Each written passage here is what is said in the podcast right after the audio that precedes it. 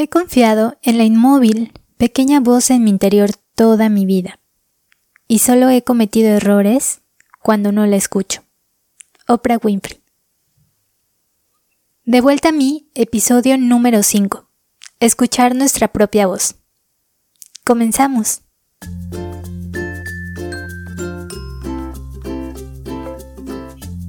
Bienvenida al podcast De vuelta a mí. Mi nombre es Estefanía Herrera y en este espacio quiero compartir contigo mi proceso de volver a mí y acompañarnos en este viaje. Mi intención es compartir experiencias y herramientas que nos inspiren a ir de vuelta a nosotras, a través de ir soltando todas esas creencias y pensamientos que muchas veces, sin ni siquiera cuestionarnos, hemos ido cargando a través de nuestra vida. Y es que creo que cuando nos cuestionamos, nos liberamos, y así encontramos ese espacio de reencuentro con nuestra verdadera esencia que nos permite estar en paz y sintonía con nosotras, y de este modo, con la vida en todas sus formas. Bienvenida.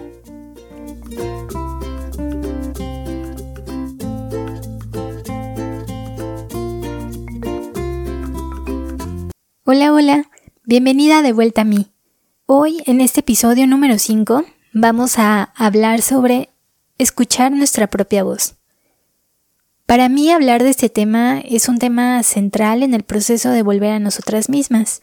Y es que no sé ustedes, pero siendo honesta conmigo misma, la verdad es que en muchos momentos de mi vida he visto que me dejo en segundo o en más lugares atrás a la hora de preguntarme sobre qué pienso de un tema en particular, de una posible decisión o de simplemente querer saber qué es lo que realmente siento con respecto a algo.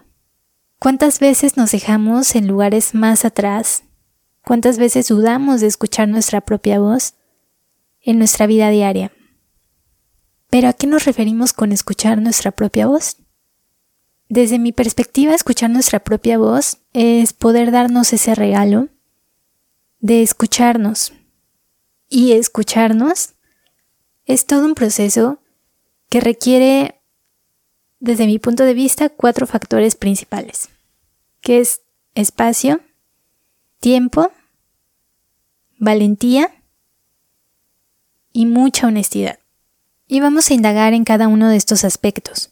El primero, referente al espacio, es precisamente darnos ese, ese momento para estar con nosotras, ese momento que nos lleva a estar conscientemente en presencia y en el presente. Creo que darnos ese espacio implica sobre todo alejarnos tanto de, de los estímulos externos como de los internos.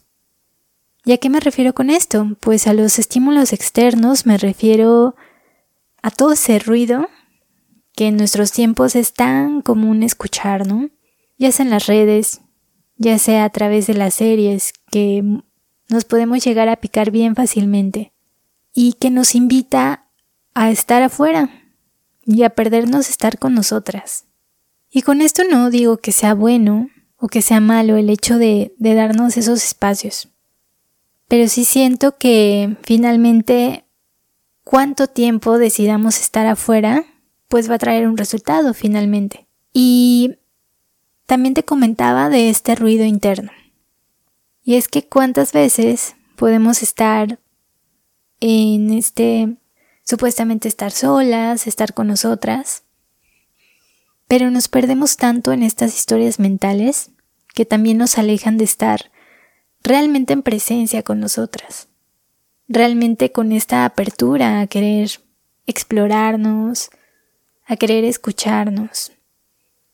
Y la verdad, creo que este, como que tomar esta decisión de verdad, de querer estar adentro y de dejarlo de afuera, puede ser todo un reto, pero creo que en la medida en que nos permitamos ese regalo interno, vamos a tener muchísima más claridad en el proceso. ¿Qué otra cosa también mencionaba de que resulta súper vital darnos? El tiempo darnos tiempo y, la verdad es que estamos tan como que tan acostumbradas con todo este ritmo que vemos en nuestra vida, a que todo es tan rápido, a que todo está a un clic de distancia, a que todo es express, que creemos que todos los procesos también son así. Y entonces cuando recurrimos a procesos que involucran darnos un tiempo justamente, entonces puede llegar a ser hasta desesperante, ¿no? Podemos llegar a sentirnos enfadadas, frustradas, porque quisiéramos que esto fuera rápido y encontrar las respuestas rápido, pero la verdad es que en las cuestiones internas no conocemos los, los tiempos que cada quien nos pudiéramos llevar en los procesos. Para algunos puede ser más, más rápido, para algunos más tardado, y en realidad, pues al final también es esta parte de no compararnos, de respetar simplemente nuestros procesos, de no ponernos como estándar a alguien, porque desde ahí entonces empezamos en esta comparación y nos podemos llegar a perder totalmente. Creo que también esta cultura de que nos hemos creído que tenemos que ser súper eficientes todo el tiempo, todos los días. Y también aquí una clave importante que al menos yo puedo notar muy evidentemente es cómo es que no vemos que también somos cíclicas y que no es lo mismo una etapa de nuestro mes que otra. Entonces poder ver que también como recurrir a nuestros ciclos como aliados para estos procesos, creo que es vital. Vital conocer nuestro cuerpo, entendernos y echar mano de ello echar mano de, saber cómo nos sentimos en ciertas etapas, cómo nos sentimos en otras, y cuáles etapas pueden estar más alineadas a estos procesos de introspección. El tercer punto que te mencionaba era la parte de la honestidad, y creo que es algo súper importante porque no se trata solo de darnos el tiempo y el espacio, sino de realmente tener la apertura de ver lo que tal vez no queremos ver. Y es que cuántas veces andamos por la vida como en esta resistencia de que hacer estos clavados internos puede ser que no resulte lo más cómodo, ni lo que más alinea a lo que vemos a simple vista. Y a simple vista me refiero a lo que vemos que es lo más común en nuestro entorno. Entonces realmente darnos esa oportunidad de querer ver es una parte fundamental para verlo, para permitir que estos aprendizajes broten, surjan y nos muestren lo que tengan que mostrarnos. Porque finalmente si no lo atendemos ahora, posiblemente esta voz siga y siga y siga, hasta que ya no nos quede de otra más que decidir mirarla y atenderla. El último punto que creo que es vital para esta parte de poder escuchar nuestra propia voz es la parte de la valentía. Porque puede que nos demos el espacio, el tiempo, que seamos honestos, pero también la parte de valentía para mí representa esto de poder confiar en nuestra sabiduría interior. Creo que muchas veces no reconocemos siquiera el hecho de que tenemos esta guía interna, este GPS, que nos muestra los caminos más allá de la razón, más allá de lo que nos dice nuestra mente y nuestros cinco sentidos. Y desde mi experiencia y también cuando conozco historias de personas que han logrado esto de, de poder realizar una vida alineada a lo que realmente eran sus sueños, tiene que ver muchísimo con, con poder tomar su valentía y de verdad confiar en esa voz, en ese GPS interno, que a pesar de que sea contrario a las estadísticas y que sea contrario a lo que todo el mundo dice, está ahí, está ahí siempre hablándonos. y está ahí para guiarnos. Hace unos días a través de redes sociales les preguntaba por cuáles consideraban que eran las causas por las que dejamos de escuchar nuestra voz. Y todas las respuestas que me mandaron tenían que ver con el miedo. Miedo a equivocarse, miedo al fracaso, miedo o desconfianza de la propia voz, miedo al error, miedo a hacerse responsable de tus acciones. Y wow, cómo el miedo y qué tanto poder le damos en nuestra vida. Como te decía, esto del miedo es un tema tan amplio que podríamos sacar otro episodio aparte, pero me llamó mucho la atención que finalmente cuando tenemos miedo, puede ser que sea como por esta desconfianza. Y la desconfianza en gran medida puede venir por esta falta de conocimiento. Y entonces aquí la pregunta es, ¿cómo vamos a confiar en algo si no lo conocemos bien? Si apenas tenemos alguno que otro conocimiento o idea sobre ese algo. ¿Cómo no vamos a tener miedo si no nutrimos día a día esa relación? En este caso con nuestra propia voz. ¿Cómo no vamos a desconfiar si no es una relación activa, una relación nutricia, una relación de día a día? Y creo que esto es justo lo que nos pasa. Llegamos a perdernos tanto de nuestra voz interior, llegamos a no darnos estos espacios y estos tiempos necesarios, llegamos a, a no darnos esta parte de, de ser honestas y valientes con nosotras, que cómo que se supone que vamos a estar seguros en nuestra voz interior si no nutrimos esto, si no nutrimos los pilares en los que pueda acrecentarse esta confianza, en esta voz interior, en esta guía. Y ahí está la pregunta, en darnos cuenta realmente qué tan dispuestas estamos a nutrir esta guía. Porque solo cuando nutrimos esta relación, al igual que en cualquier otro tipo de relación, es cuando la podríamos fortalecer. Y cuando la fortalecemos, es que realmente vamos a poder generar una confianza en este GPS interno. Y ahora que ya vimos esto, ¿cómo podemos ir de vuelta a escuchar nuestra voz interior antes que la de los otros? Pues aquí creo que es súper importante nutrir estos cuatro aspectos.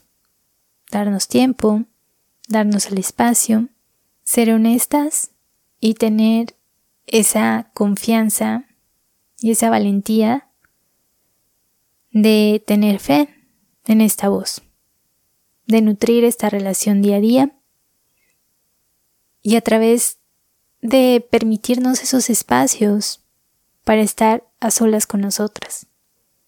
A través de meditar, asistir a retiros. Otra cosa que últimamente he estado practicando y que la verdad me ha servido un montón, cuando siento esta saturación de, de emociones, de pensamientos, de sentirme como atascada en una situación que no me hace realmente sentir cómoda, es el tiempo de escribir darme ese espacio para escribir, pero literalmente vaciando tal cual lo que surge, sin pensarlo, simplemente sacarlo así. Es una práctica que me ha ayudado muchísimo y que realmente me conecta a mí. Y que a través de eso se me abre como esta parte creativa para poder generar en otros espacios y para poder liberarme de esas tensiones. Y justamente poder situarme en el presente. Pero también es una forma como de verlo plasmado y de poder darme cuenta qué estoy sintiendo, porque a veces entre tanta plática mental interior es muy fácil perderse y hacerse bolas, entonces cuando ya lo ves plasmado es como más evidente qué estoy sintiendo en este momento y qué puedo estar necesitando respecto a esta situación. Para mí también algo importante ha sido definir cuáles son mis anclas de vida, cuáles son mis propósitos del ser. cuáles son esas cosas a las que decido arraigarme, sea la situación que sea. Y esa es mi guía. Y para cada quien pueden ser cosas distintas. En este momento de mi vida, para mí, es estar en paz. Estar en paz es, es esa guía que me dice, me siento así en este momento, ok, ¿qué me, haría sentir más en paz con respecto a esta situación? Entonces es, ah, ok, como que me queda más claro. Definitivamente otro aspecto que considero súper vital y que en lo personal sí me da mucha más paz es permitirme desconectarme de tanta información, ya sea redes sociales, ya sea simplemente estar leyendo información, información, información. Creo que llega un punto en donde esta información puede llegar a ser abrumadora y la información es súper valiosa, puede ser súper valiosa, súper de valor, pero creo que estar tan sumergido en ella sí te hace, o al menos a mí, hace que, que me pierda del momento presente. Entonces una práctica que en lo personal he estado teniendo últimamente en mi vida es desconectarme un poco de redes sociales. Y otra cosa que también me parece muy importante es el hecho de escuchar nuestros síntomas. Lo que puede llegar a manifestarse en nuestro cuerpo físico, muchos autores dicen que, que puede llegar a ser energía retenida y que cuando esa energía no fluye se manifiesta en, en forma de síntoma. Entonces escuchar nuestro cuerpo, escuchar lo que nos puede decir ese síntoma puede ser también una señal para, o una invitación más bien, para regresar a escucharnos y para poder atender nuestras necesidades. Esto ha sido todo por el episodio de hoy.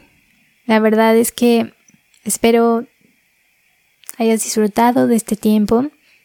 Te invito a que a que te des ese clavado en ti, a inspeccionar qué está pasando en ti en este momento, a darte esos espacios, esos tiempos de honestidad y de valentía para ir de vuelta a ti, para conectar con esa voz que está en ti y siempre ha estado en ti y que está a la espera de, de ser escuchada, de ser o de tener este voto de confianza.